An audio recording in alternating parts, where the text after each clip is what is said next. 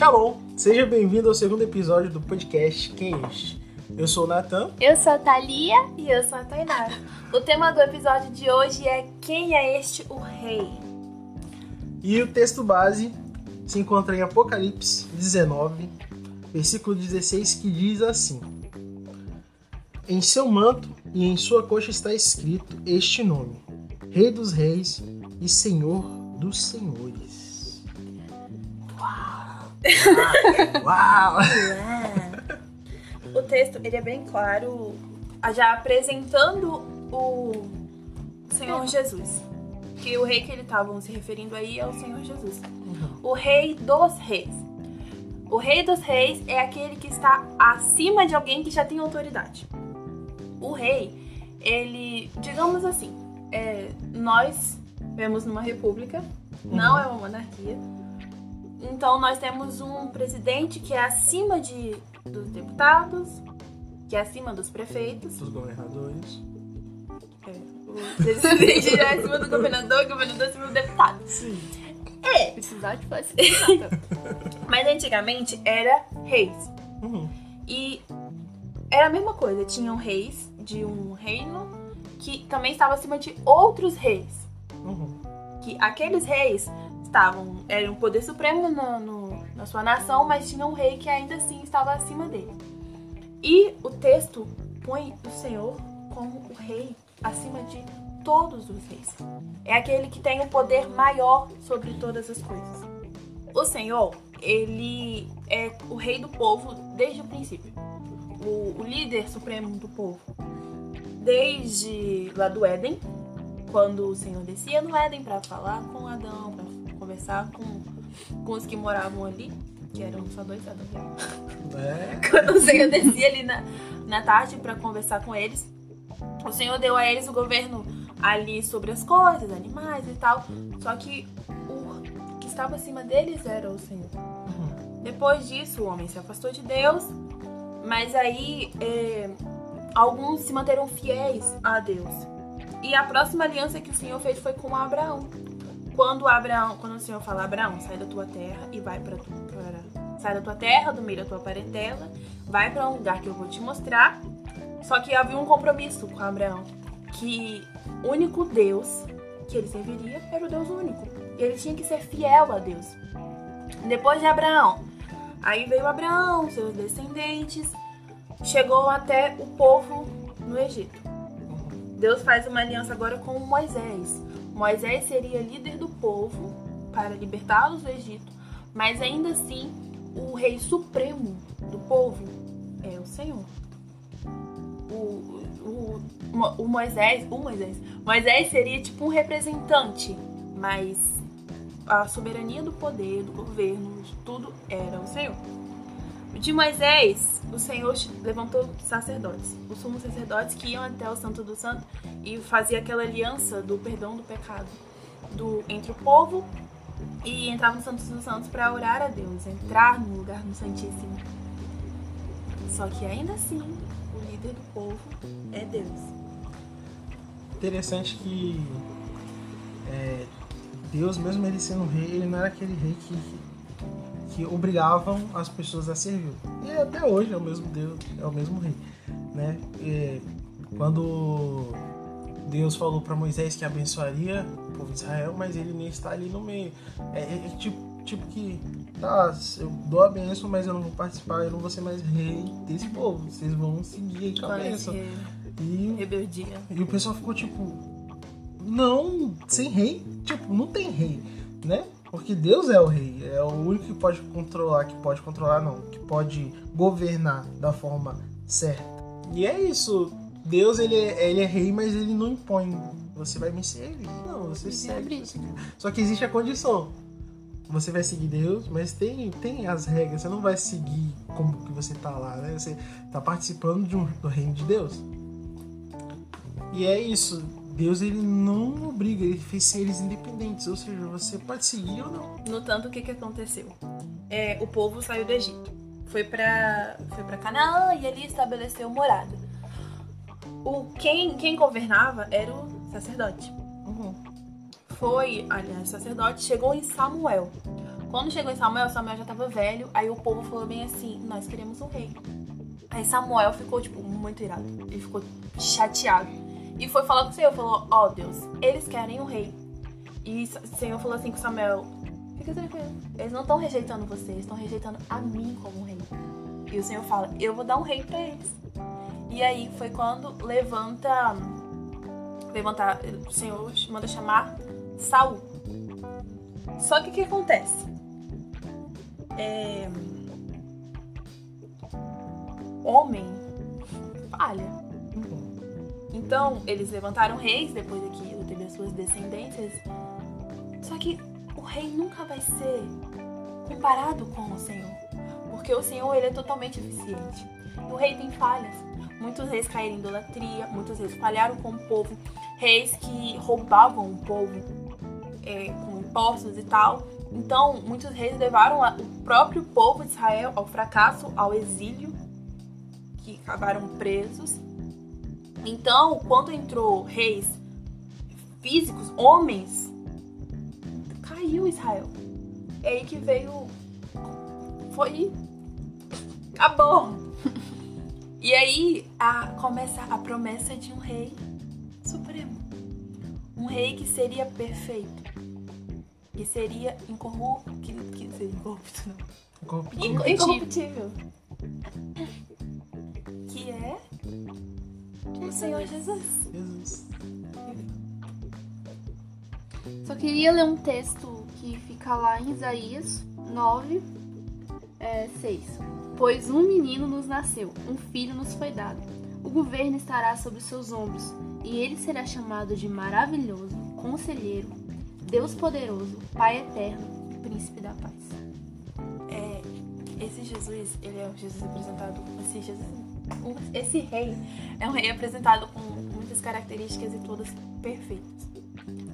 Jesus ele, ele foi o rei anunciado antes de, de vir ao mundo, antes de começar o seu ministério. Os profetas já anunciavam. Ele já era anunciado e tipo alguns profetas eles falavam do Messias e eles entendiam que haveria um Messias né e que quando Jesus ele veio os judeus eles não entendiam porque eles não estavam assim como posso dizer eles não estavam com os olhos espirituais abertos eles estavam na lei e acabou que se tornou aquilo que Deus ele criou no começo lá depois que o povo saiu do Egito os sacerdotes é, os a tenda tudo mais que acabou virando uma questão da religião judaica só que eles se apegaram a isso tanto que Deus passou a não fazer parte daquilo né? é igual Samuel O- A questão deles é que eles queriam se comparar a outras nações. Eles falavam bem assim: é, queremos ter um rei em outras nações. Hum. Então eles não se contentaram com o governo do Senhor e ele queria homens, ele queria um ver um É. governo. E Deus é, é o governo perfeito, né? Porque sempre, desde o começo, desde o Éden, o governo de Deus sempre foi perfeito o homem sempre escolheu, não, eu quero, Quando o homem se intromete, eu quero me governar. E o homem, ele é falho, ele, acredite, o homem, ele não tem a capacidade de se governar. Porque se fosse verdade, o mundo, ele não estaria desse jeito. Um caos. Sim. Pessoas, elas são cheias de sentimento, entendeu? Tem sentimento, tem pecado, que é a característica principal. Já Deus não, Deus ele é perfeito em, seu governo, entendeu? Ele não tem falha. E o ser humano, a partir do momento que ele passou a deixar o governo de Deus pro lado, começou a ruir. Entendeu?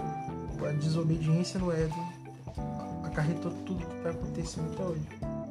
Uma coisa sobre o governo de Deus é que no governo dele existe justiça, paz e alegria. E ele reina com zelo para que esse governo aconteça. Ele tem zelo, por isso justiça, paz e alegria, tudo organizado, nada fora do lugar. Tudo tem sua hora, seu tempo. Porque Jesus organizado e os e profetas educado. E os profetas começaram depois que começou as decadências dos reinos. O único rei que foi considerado um rei segundo o coração de Deus foi Davi, mas não porque ele era um perfeito, porque Davi errou e, e consequência dos seus erros também o seu governo no final teve consequências. Mas ele era considerado um rei segundo o coração de Deus porque ele fazia aquilo que o, o Senhor queria. E foi por isso que o Senhor escolheu Jesus, o seu filho, como um rei acima, acima de toda a terra, porque quando Jesus veio à terra, ele fala: a minha vontade, a minha fome é fazer a vontade do meu pai. Uhum. Então, desde o Velho Testamento, os profetas começam a anunciar um rei em excelência. E em Salmos 110 fala bem assim: é o anúncio rei perfeito. E o primeiro versículo fala assim: O Senhor disse ao meu Senhor. Isso é Davi falando. Senta-te à minha direita, até que eu faça dos teus inimigos um estrado para os teus pés. Quando ele fala bem assim, o Senhor disse ao meu Senhor. O primeiro Senhor que eles estavam falando era no, na, no hebraico é Yahvé. E o segundo Senhor era Adonai. Era como se o Senhor Pai falasse para o Senhor Filho: Você vai sentar à minha direita, governar, governar comigo, e os teus inimigos serão estrados nos teus pés.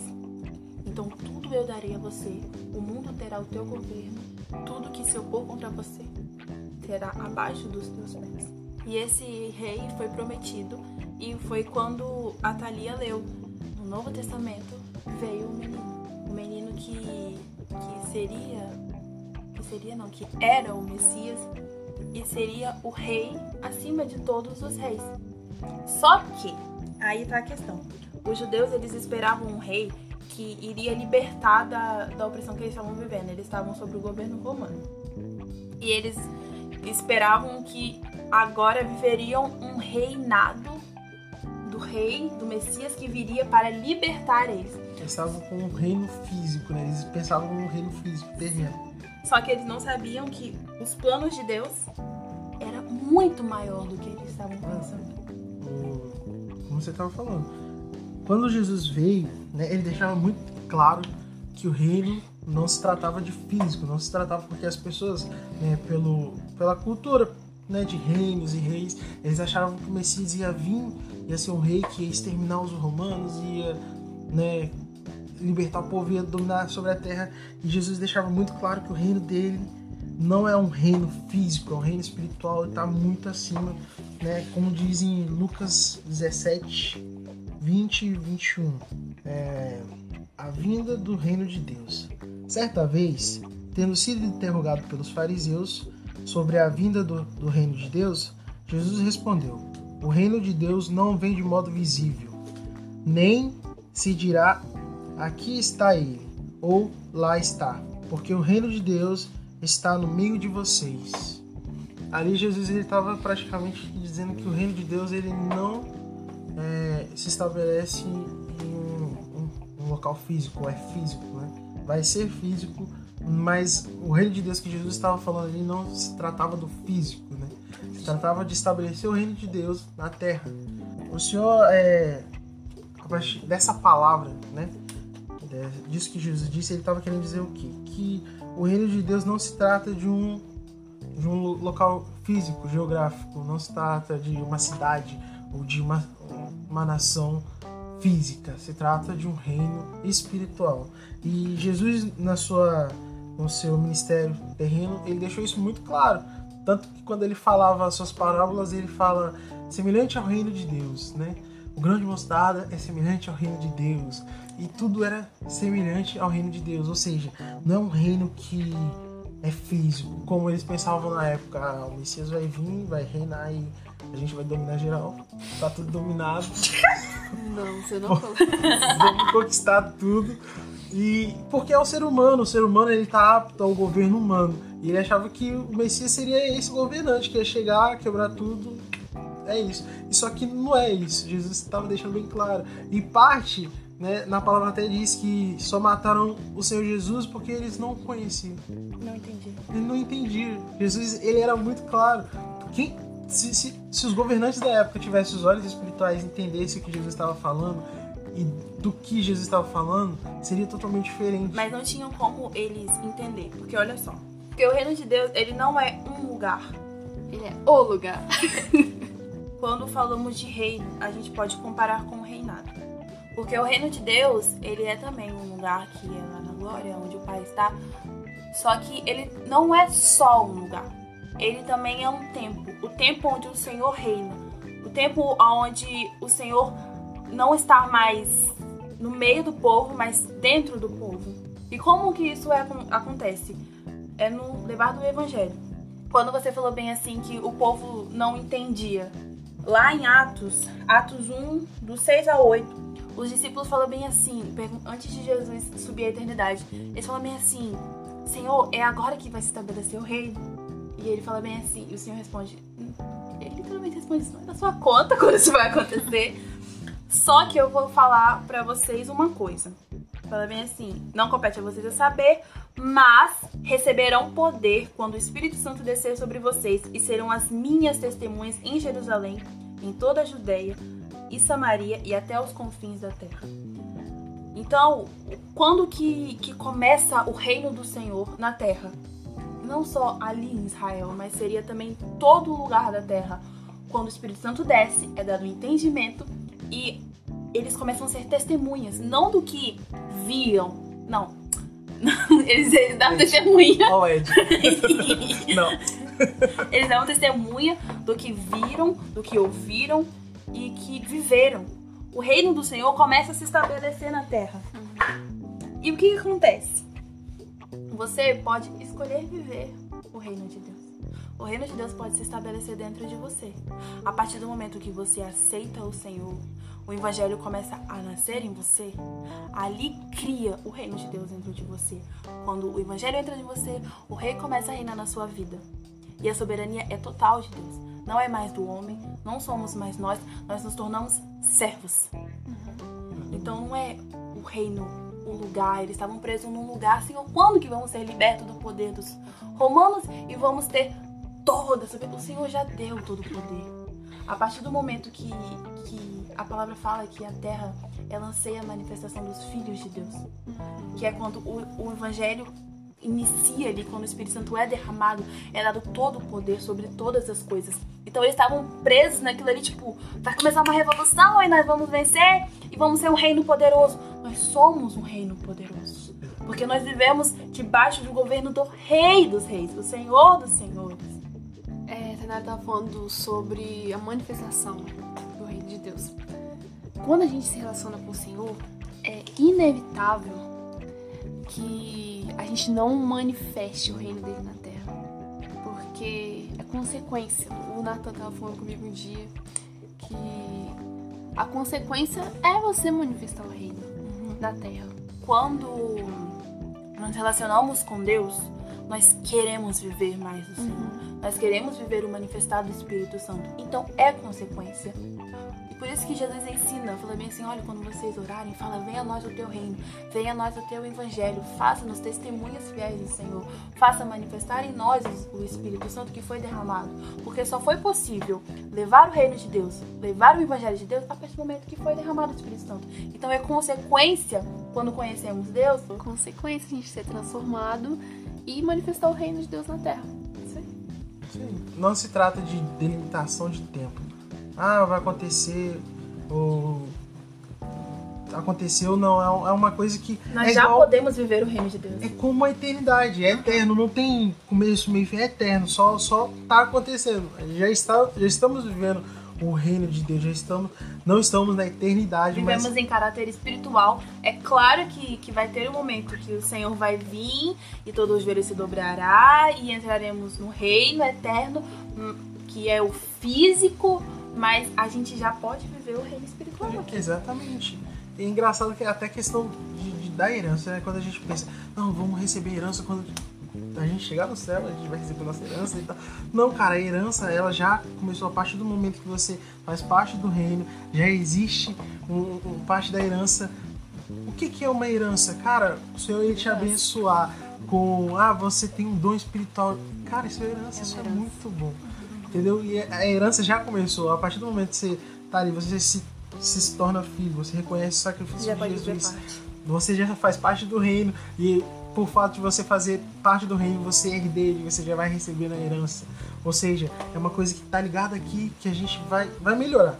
A gente vive um pouco aqui e muito mais além do porvir. E, e é uma questão de evolução. A gente vai vivendo e a gente vai conhecendo mais e a gente vai entendendo o propósito. E a gente vai recebendo, entendendo que a herança não, não se trata só de, do céu, é o céu, mas não, não é só no céu. A herança começa aqui, a partir do momento que você tem os dons espirituais, ali o Senhor vai te abençoando, você vai tendo testemunho, você vai tendo experiências, você vai acumulando aquilo, e o Senhor vai. E, e não, não se delimita a coisas espirituais também. O Senhor te abençoa com um bom emprego, com a faculdade. As pessoas, ah, tá no boa faculdade porque estudou muito. Muitas vezes é o Senhor que está abençoando aquela pessoa. Às vezes ela tá ali na faculdade, ela nem sabe como ela vai passar na prova e ela estuda e o Senhor provê. Entendeu? E não se trata só de algo espiritual, é espiritual também, na grande parte, mas também faz parte do físico. Porque Deus ele, ele vai juntar você, vai colocar num caminho que tudo que ele for, for fazer está escrito, vai chegar a um propósito. Nem que você está vivo para levar uma palavra para uma pessoa lá em Moçambique e depois morrer. Se você cumpriu a palavra, você seguiu o plano de Deus, que é o plano perfeito. O reino de Deus antes, ele era estabelecido com o povo, por exemplo, no Velho Testamento. É, o Senhor colocou o tabernáculo ali para presença, para ser símbolo da presença dele. O que o Senhor falava e a liderança dele estava ali. E hoje o, o Senhor, sabe aquele novo tabernacular entre os céus? Hoje o tabernáculo do Senhor é dentro de nós e o governo do Senhor está dentro de nós.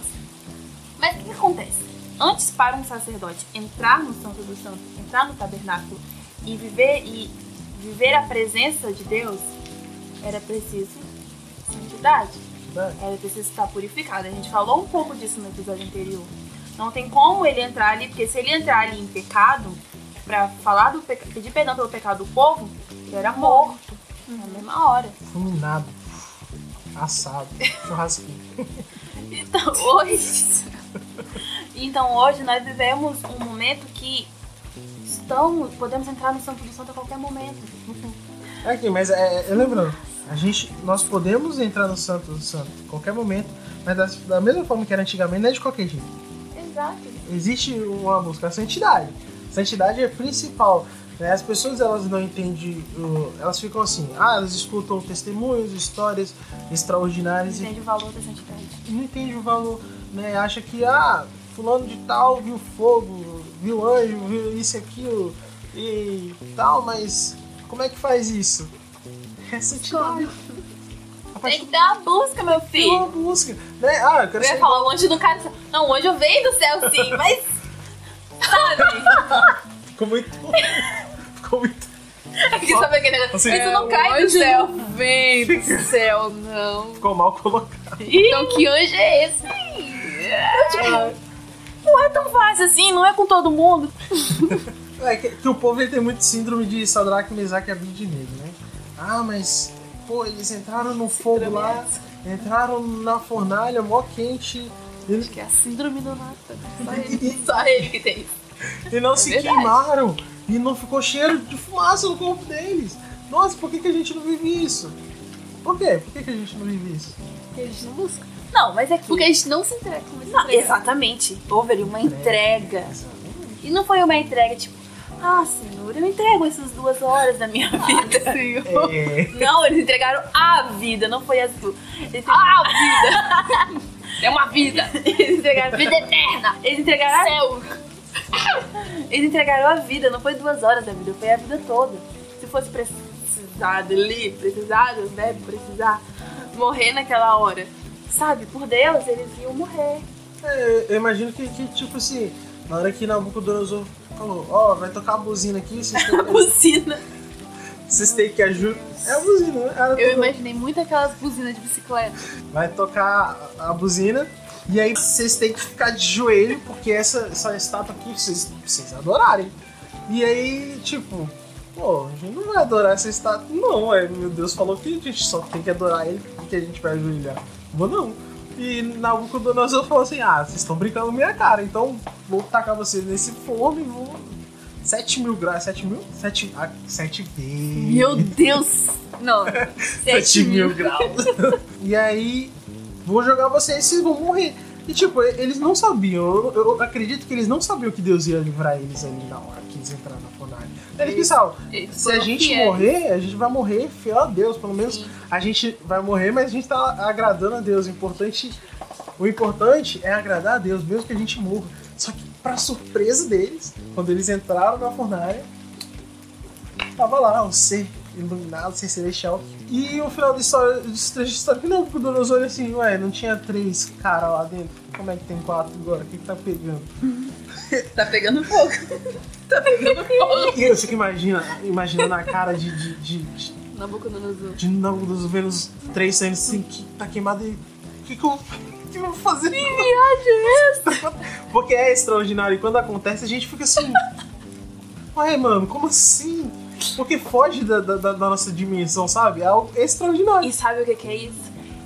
Eles estavam, claro, que eles obedeciam ao governo do rei, o Nabucodonosor, porque o Senhor. Só que acima dele, do rei, estava o rei dos reis. O rei. Então eles preferiam morrer seguindo e sendo, é, sendo obediente ao rei dos reis do que se curvar numa lei que desonraria o rei deles, sabe? Não O vale nada. Senhor. Mais importante seguir o nosso rei, o rei Deus, do que seguir um homem que tá com a coroa ali sentado falando que é pra adorar uma imagem. Porque antes de povo. Porque antes de povo dele, eles eram o povo do rei dos reis. E nós hoje somos separados e escolhidos.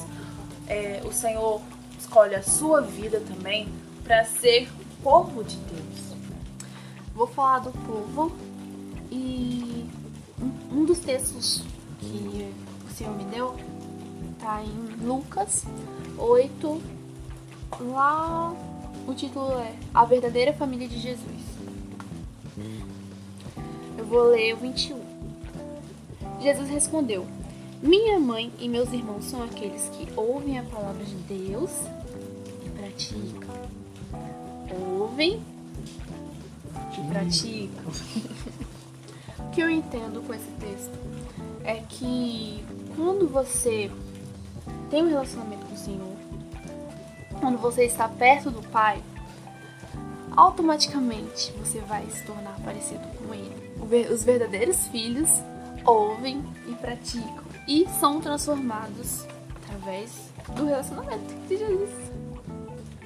Quando Judas quando Judas, Judas, quando Judas foi entregar Jesus, quando ele traiu Jesus, Judas precisou dar um beijo em Jesus, porque não dava pra saber quem era Jesus, porque Jesus era simples. Então, pra identificar, precisou dar um beijo, porque eles estavam parecidos com Jesus e os filhos de Deus se parecem com Jesus. Os filhos de Deus eh, têm as características de Jesus, porque um exemplo que eu vou dar.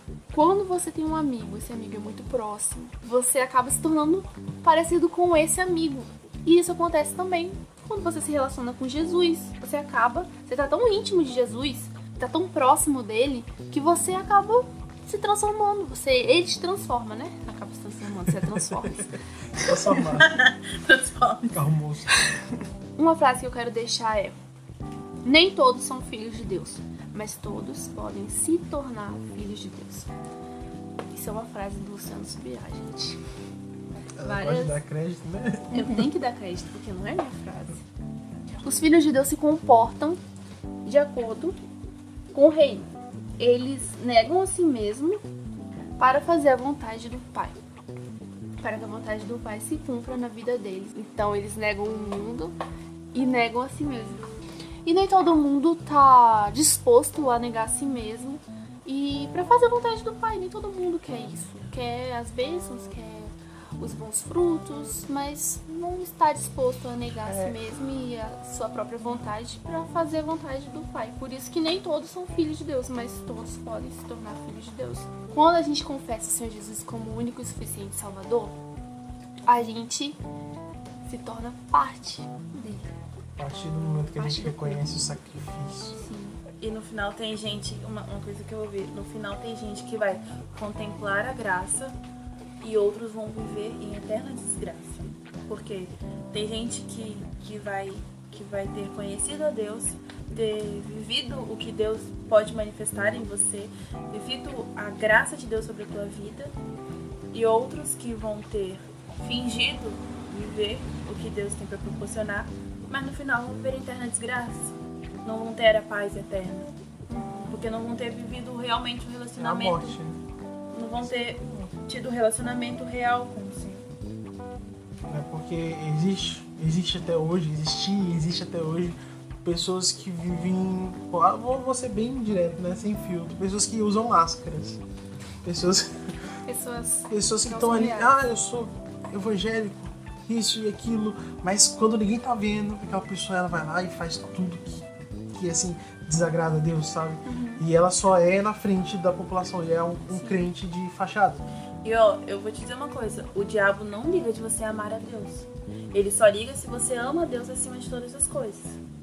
Se você vai na igreja e diz amar a Deus, mas ao mesmo tempo você fora dali é, continua vivendo da mesma forma, não manifestando Deus em você, ele não tá ligando não. Mas se você ama a Deus acima de todas as coisas, a ponto de abrir mão de tudo que te impede de ser igual a ele, aí incomoda. Eu quero só dar um exemplo do que o Nathan falou de pessoas que não são reais. Vou dar um exemplo meu do meu namorado. É, a gente, a gente, eu falo muito sobre honra, né? E a gente honra o Senhor na vista das pessoas. Eu tenho um namoro de corte. E as pessoas olham e ficam, nossa, legal, nossa, vocês são diferentes, olha só. Mas eu tenho que continuar honrando o Senhor quando não tiver ninguém olhando. Porque é muito fácil não fazer nada na frente das outras pessoas e ser fiel de alguma forma, mas o importante é que eu faça por trás. Quando não tem ninguém olhando, quando só tem o Senhor olhando, a gente tá sozinho e a gente tem que continuar honrando o nome do Senhor. E isso é muito importante, né? Porque as pessoas pensam, né? é, as pessoas estão me vendo aqui, eu posso me comportar porque elas estão me vendo. Agora que não tem ninguém me vendo, cara, Deus está vendo. Sim. Deus tá, a gente tem que ter um temor de pensar, cara, as pessoas não estão me vendo, mas meu pai está me vendo. Sim. Meu comportamento tem que continuar, É o sabe? mais importante. O, o meu, o meu exemplo tem que continuar. Ah, vamos supor, eu, eu não roubo, não roubo, não, não faço assalto, mas eu cometo uma fraude. Ah, eu furo uma fila. Ah, não tem problema, eu tô roubando, mas eu tô furando a fila, não é pecado, é pecado do mesmo jeito, é pecado. Gente, não existe é, pecadinho, pecado. Pecado é pecado. Se você deixa de roubar e você fura uma fila, cara, você tá sendo fraudulento. E ó, não adianta você querer fazer tudo que, que parece certo. Não adianta você querer ir lá na igreja e fazer tudo que, que condiz com os mandamentos do Senhor. Mas não ter relacionamento com, com o Senhor não, cara. É o que ela falou, o filho com o pai, o servo com o seu rei. Ele. O relacionamento do Senhor com o seu servo, ó, o Senhor fala que o maior é aquele que serve. E não adianta você não querer se colocar como o menor e não se relacionar com ele, porque o texto da palavra fala que no final você vai bater na porta e vai falar: "Ah, Mas eu sentei na mesa com o Senhor, eu servi ao Senhor, eu, eu conquistei vidas pro Senhor, eu falei do teu evangelho. Tá, mas eu não sei quem é você. E daí? É engraçado. E- e é muito importante entender esse servidão, porque é, acredito que quando a gente entende a servidão, a gente passa a estar mais próximo de Deus. Por que, eu tô falando isso, né? Vamos supo- supor, um exemplo muito simples de servidão é você limpar a sua igreja. Muito simples. Sim. Você vai limpar a igreja. Ah, não, mas já tem um monte de irmão que vai limpar a igreja. Pra que, que eu vou limpar a igreja? Você tem que pensar que o que você tá fazendo não é questão de só físico, mas você tá organizando a igreja. É você tá servindo, sabe? É algo bom. Né? Tipo, e não se limite só a limpar a igreja, são várias coisas. A gente tem que estar disposto a servir, sabe? É, porque nós somos meio, meios de graça na vida das pessoas. Às vezes você tá ali limpando a igreja e alguém passa e vê você limpando a igreja e vê você como exemplo. Pra você era, ah, é só limpar a igreja, tem um monte de gente. Não, mas pra uma pessoa, ela vê assim e fala, nossa, essa pessoa é tão dedicada, mas por que ela é dedicada a esse Deus? Mas, e, e cria uma curiosidade. Por que, que você faz isso? Por que, que você vai na igreja todo dia? Por que, que você é dedicado a Deus? Por que, que você ora, jejua? E a resposta é porque o meu Deus ele é fiel. Porque meu Deus é um Deus de amor, porque vale a Isso é ama ele. Isso é manifestar o reino na terra. Exatamente. É assim. O reino, o Senhor fala, o reino não tá aqui, não tá ali, o reino tá em vocês. E quando vocês fazem essas coisas, quando vocês são testemunhas de, de Cristo na terra, é assim que vocês manifestam o reino. Não é por obrigação, é por amor ao evangelho. Ó, uma frase. É, Camila Barros, tá, galera? Ela falou bem assim: O Senhor não faz escravos, ele torna-os livres para que seja servido em amor e não por obrigação. O Senhor, ele, ele nos libertou, ele não nos escravizou. Quando ele morreu por nós, quando o Senhor reinou definitivamente acima de tudo, ele não tornou escravos. Agora eu sou rei, vocês são meus escravos. Não. Ele tornou as nossas vidas, nos tornou livre para que possamos servir em amor a ele, seguir a ele em amor, não por obrigação. E isso é manifestar o reino, é você mostrar o amor que você tem pelo Senhor e transmitir isso para as pessoas para que elas também possam amar e viver isso dele. E ó, eu vou ler um texto. Eu vou ler o texto que está em Romanos 14, é, do 16 ao 17. Aquilo que é bom para vocês não se torne objeto de maledicência, pois o reino de Deus não é comida e nem bebida, mas justiça, paz e alegria no Espírito Santo. O que que Paulo estava falando aqui? Aqui estava numa discussão entre, ah, pode comer isso, não pode comer aquilo, pode beber isso, não pode beber aquilo. E o Senhor fala bem assim, ó, que isso não faça mal aos que estão chegando. Porque o reino de Deus não é isso.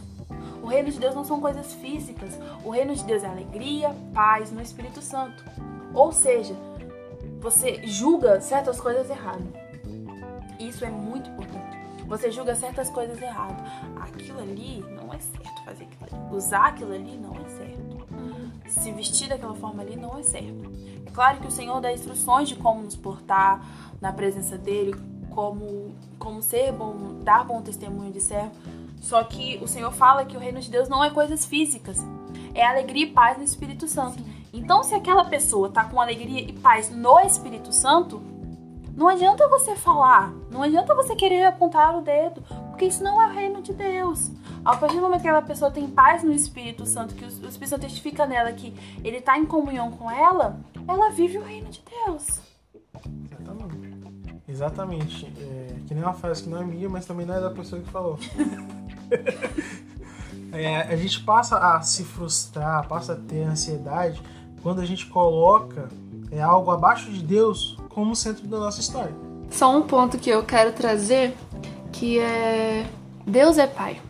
Deus é rei, é o rei dos reis, é o todo soberano, mas ele é nosso pai. E a gente pode se relacionar com ele como pai. Vou dar um exemplo que é sobre mim mesma. Eu não tive um pai presente na minha casa. é, só, só tinha minha mãe. E eu, eu não sei como. Eu não sabia, né? Como era ter um pai.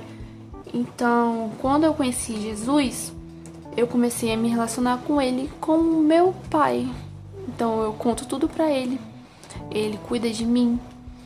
Ele me ajuda, ele me levanta, ele me sustenta, ele me, me dá forças. E a gente pode se relacionar com ele como nosso pai. A gente pode não, a gente deve se relacionar com ele como Sim. nosso pai porque é muito bom. E quando você trata Deus com, como pai, ele vai te tratar como filho. Porque tem diferença de um comportamento de servo não é o mesmo comportamento de filho. Porque o servo se comporta como servo. Óbvio, né? E o filho, ele tem o pai dele, ele se comporta como filho. Ele tem é, as características de filho, a intimidade de ser filho. O servo às vezes não entende isso e até acha estranho, né? É, é muito interessante você disse, né? Porque a partir do momento que a gente vê que é o nosso pai e as pessoas, ela não que você não tem que ter respeito. Sim, você tem que ter respeito, que é seu pai, mas também é rei, é Deus, tá ali é, acima de tudo. Mas é o seu pai. É, as pessoas ficam assim, é, não, é, vou orar aqui, vou fazer uma oração é, perfeitinha, bonitinha, porque é o meu Deus, é o seu Deus. É verdade. Mas você tem e que ele conversar. é merecedor, mas A, a gente fica colocando, a gente, Deus é, é- ele é Deus, ele é soberano, ele, é- ele é tudo, Mas a gente tem que entender que Deus ele tem. Ele, existe uma, uma relação com Deus. Sim, Porque da mesma forma que você conversa hum, com a pessoa que você confia muito, você conta todos os seus segredos. Deus, ele é muito mais que essa pessoa que você confia. Por que, que você não conta seus segredos para ele? Por que, que você não conversa com ele? Tem um diálogo com Deus.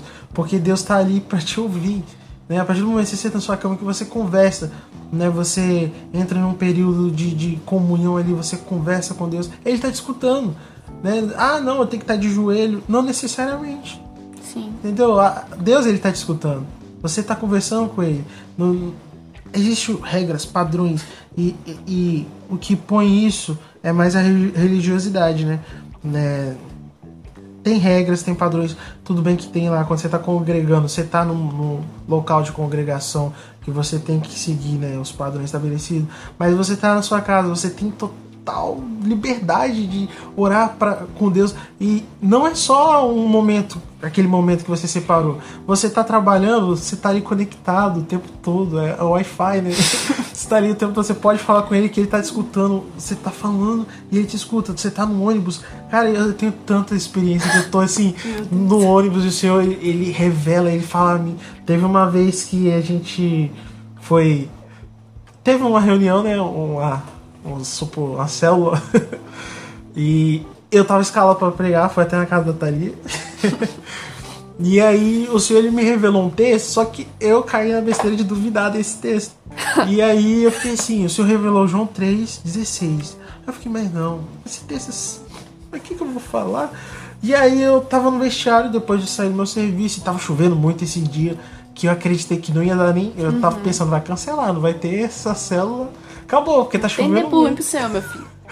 E aí eu peguei o ônibus, fui pro terminal. De um terminal para outro eu peguei outro ônibus. E eu tava sentado lá no fundo só pensando como que eu vou pregar, o que que eu vou pregar. E tava pensando em outros textos, né, ignorando o texto que o Senhor tinha revelado.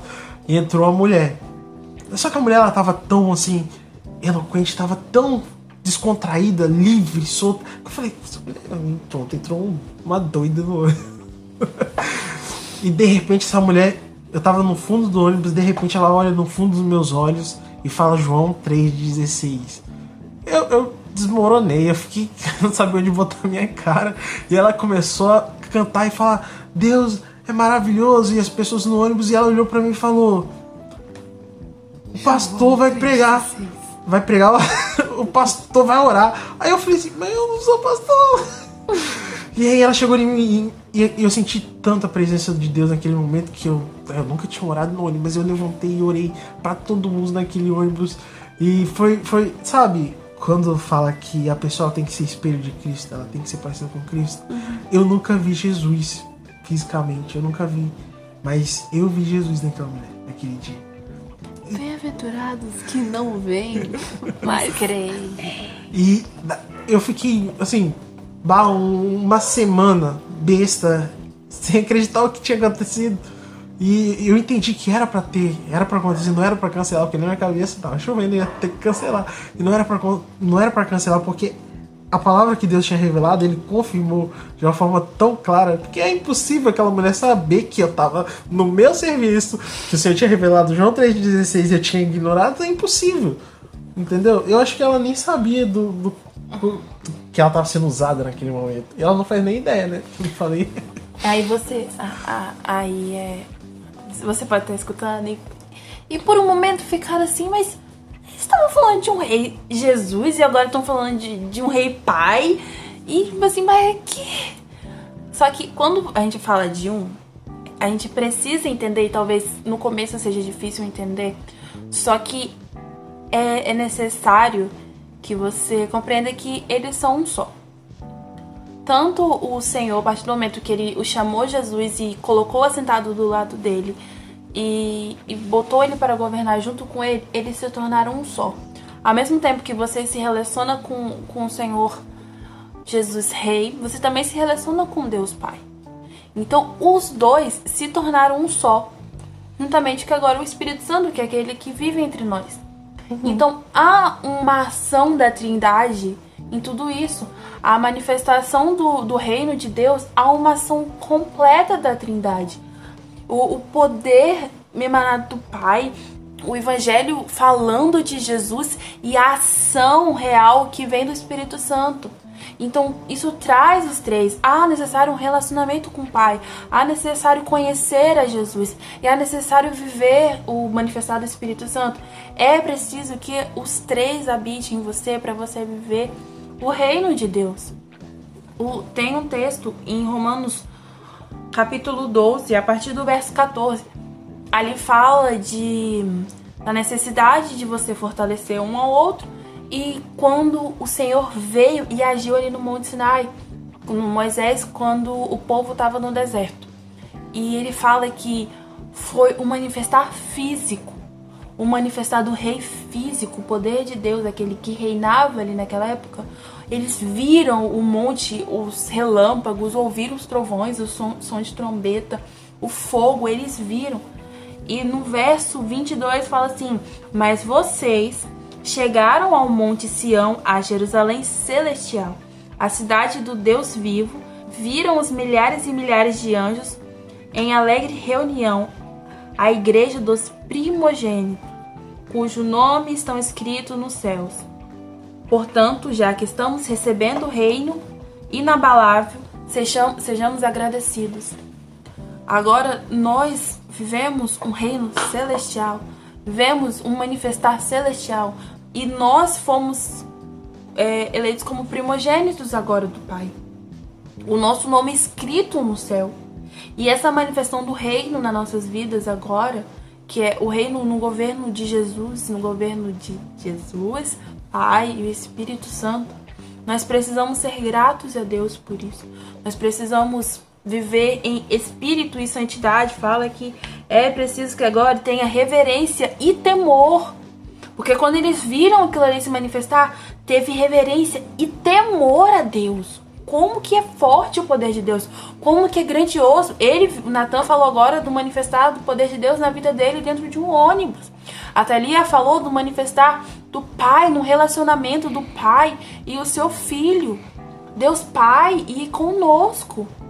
Há um agir dos três, há um reinado supremo acima de todos os reis, rei dos reis, senhor dos senhores, e é necessário um temor, uma reverência para que o reino seja estabelecido na terra. Não é mais aceitável que o reino do mal, que o reinado do inimigo seja maior do que a manifestação do reino de Deus. É nítido que a terra é do maligno, porque é profético isso, porque no fundo o mal vai se multiplicar e a terra é do maligno. Mas nós que conhecemos a Deus, que conhecemos o Rei, temos relacionamento com o Pai, conhecemos o Filho e vivemos o Espírito Santo, não é aceitável mais que o reino não se estabeleça na terra. Exatamente. Tem que orar, venha a nós o teu reino. Exatamente. Eu costumo dizer que quando a gente é, aceita Jesus e a gente se torna crente de verdade mesmo, sabe? A gente se alista. Crente tem crente de mentira, né? Não, tem. Eu, tem que deixar claro, crente Nossa, de verdade. Crente de verdade. Eu sou a irmã engraçada a gente... Aí ninguém tá achando graça que eu tô falando.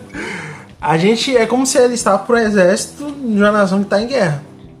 Que né, a gente faz parte desse reino, a gente aceitou Jesus, mas é uma nação que tá em guerra e a gente tá em guerra. Isso é a realidade. É uma guerra espiritual. Uhum, que, que, acontece o tempo inteiro. O tempo inteiro. E a gente tem que levar a sério, porque o nosso papel é o quê? Salvar quem. Levar a salvação. Não salvar quem salva. Salvar, não! O sacrifício Mas... já foi. levar... Ele não é pra salvar? Levar a palavra do evangelho que vai trazer a salvação para essas pessoas. É isso aí. Porque é uma guerra, né? E enquanto eh, muitos estão lá, não quero ler a Bíblia, não quero aprender a, a conhecer mais de Deus, eu não quero isso e aquilo. Que é o papel, que é o nosso papel, é o ID, é levar a palavra. Tem gente que porque não conheceu a palavra está se suicidando. Tem gente porque não conheceu e não alcançou o sentido, né? Porque não adianta você ler o livro, ler a Bíblia, você tem que alcançar a revelação. A revelação. E tem gente que não, não alcançou a revelação e está se envolvendo com tráfico de drogas nesse exato momento. Tem gente que está triste a ponto de se jogar da ponte porque ninguém levou a palavra. E isso é importante, a gente tem que levar isso muito a sério, não botar a gente, ah, eu faço parte do reino de Deus, eu sou filho de Deus, legal, Mas você tem que lembrar que você é filho de Deus, você faz parte do reino de Deus, mas você também é um soldado. Tem que ser vaso transbordante. E você tem que cumprir o seu papel. Porque o Senhor falou que daria os frutos. Sim. E lá, lá na eternidade você tem que prestar conta desses frutos. Você imagina quanto frustrante é você chegar e o Senhor falar: é, E o Jorge? Cadê o Jorge? Que Jorge? Jorge morreu na troca de tiro. Era pra você ter levado a palavra, mas você ficou com vergonha e não levou a palavra pro Jorge. E ele morreu e ele perdeu a salvação. Vocês têm noção de quanto sério é isso? Isso é muito sério, cara. É. E todo mundo deveria pensar dessa forma que eu tô ali, eu tenho que levar a palavra. Eu tô com vergonha, leva com vergonha, porque o seu papel é levar a palavra para aquela pessoa ser salva e aquela pessoa, através de, daquela pessoa, outras pessoas serem salvas. É o efeito. né, é o, o efeito. Multiplicação. Não, é como se fosse você passa pra um, esse um vai passar pra outros dois, esses outros dois pra explicação. três. Entendeu? e é isso, cara. E é isso, esse é o nosso papel. E entendam, entendam uma coisa, é. Vai haver aflições, cara. É isso. A consequência de estarmos aqui na Terra, da igreja estar aqui na Terra, são as aflições. É a consequência do mundo isso. Só que ser cristão, ser evangélico, dizer que é isso, dizer que é filho de Deus, não tem como você ser isso sem você levar isso para os outros. Porque o Senhor, ele foi considerado cordeiro porque ele morreu. Ele foi considerado o primogênito filho de Deus porque ele tinha as características do pai dele. Ele tinha o DNA do pai dele. Qual era o DNA do pai? Qual que é o DNA do pai? O DNA do pai, acima de tudo, é o amor. E, e Jesus só foi considerado filho porque ele tem o DNA do pai. Ele tem amor pelas vidas. As pessoas chegavam até Jesus e, e ele podia muito bem não fazer o milagre, mas ele fazia porque ele amava as vidas e ele não conseguia dizer não a essas pessoas. Não, eu não vou te curar. Não, você não vai ter sua vida transformada. Não, o amor dele. Tanto que na palavra diz que Jesus ele fez tantos milagres que se fosse escrever em livros, não caberiam os livros no mundo. Isso é ser cristão. Você não é cristão se você não imita Cristo. Então você não pode, sinto lhe dizer, você não pode se chamar assim se você não quer fazer o que o nome te dá a fazer. Sabe? E se você fala, então tá bom, então eu não vou ser, então eu não quero ser chamada assim. Querido, não há coisa melhor. Não é. Não, não- você não vai sentir como obrigação, vai ser um prazer falar de Deus. A partir do momento que você entende isso, que não tem como ser chamado filho de Deus sem ter o DNA de Deus, que era amar a vida dos outros e não querer que aquela pessoa tenha uma morte eterna, se você entendeu isso, não tem outra coisa que você vai querer fazer. Não tem coisa melhor que uma pessoa chegar perto de você e você falar do amor de Deus e aquela pessoa, o olho dela brilhar e a vida dela ser transformada. Não tem coisa melhor. Então, manifeste o reino na vida das pessoas. Manifeste o evangelho de Deus. O reino é o evangelho de Deus. O reino de Deus vai ser estabelecido no futuro, mas ele você já pode viver ele. Viva o reino de Deus. Já está disponível. E é só viver. É só voar. É, Vamos só, não vai essa manhã. eu fico pensando, sabe o que eu fico pensando às vezes? Qual que é a graça, cara, de a gente ensinar a ser crente? Não tem graça nenhuma. Porque quando a gente é crente de verdade, a gente vive coisas extraordinárias, é muito bom. E eu fico pensando, quem ensina? Tipo, não vive isso, vive um papel. Eu sou crente aqui. Não tem graça.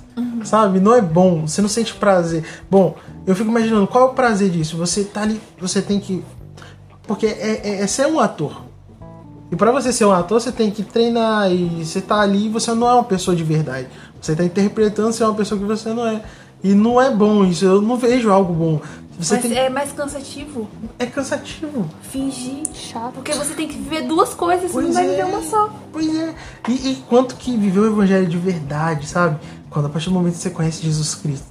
Porque é o conhecer Jesus Cristo.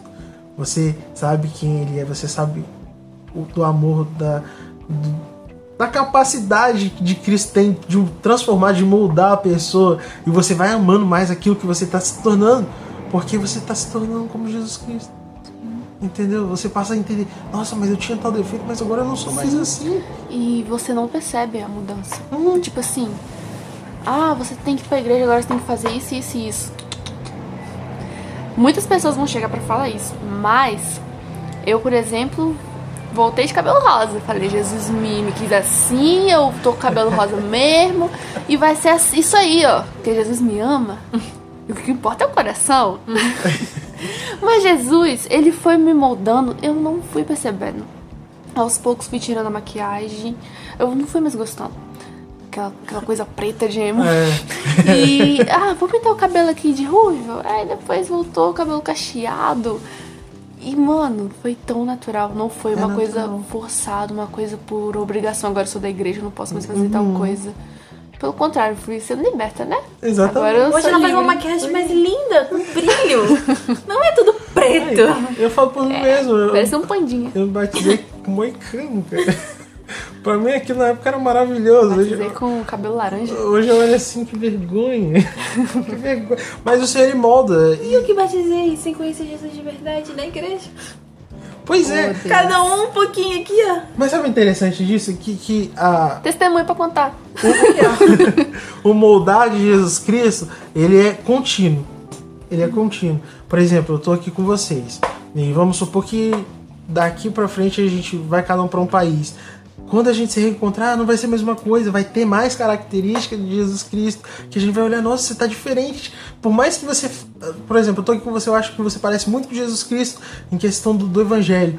Daqui a 20 anos você vai estar mais parecido ainda. Eu vou falar, nossa, como você mudou. Entendeu? E não é uma coisa que você aplica só no, no, no aceitar Jesus Cristo Sim, ali, sim. no aceitar, no, transformar. É uma coisa contínua. É você vai aquilo. viver no evangelho, você vai se parecendo com Cristo. Aquilo que eu ouvi uma vez. Acho que foi o pastor Tel que falou. Você é. Várias referências. Sou muito crente.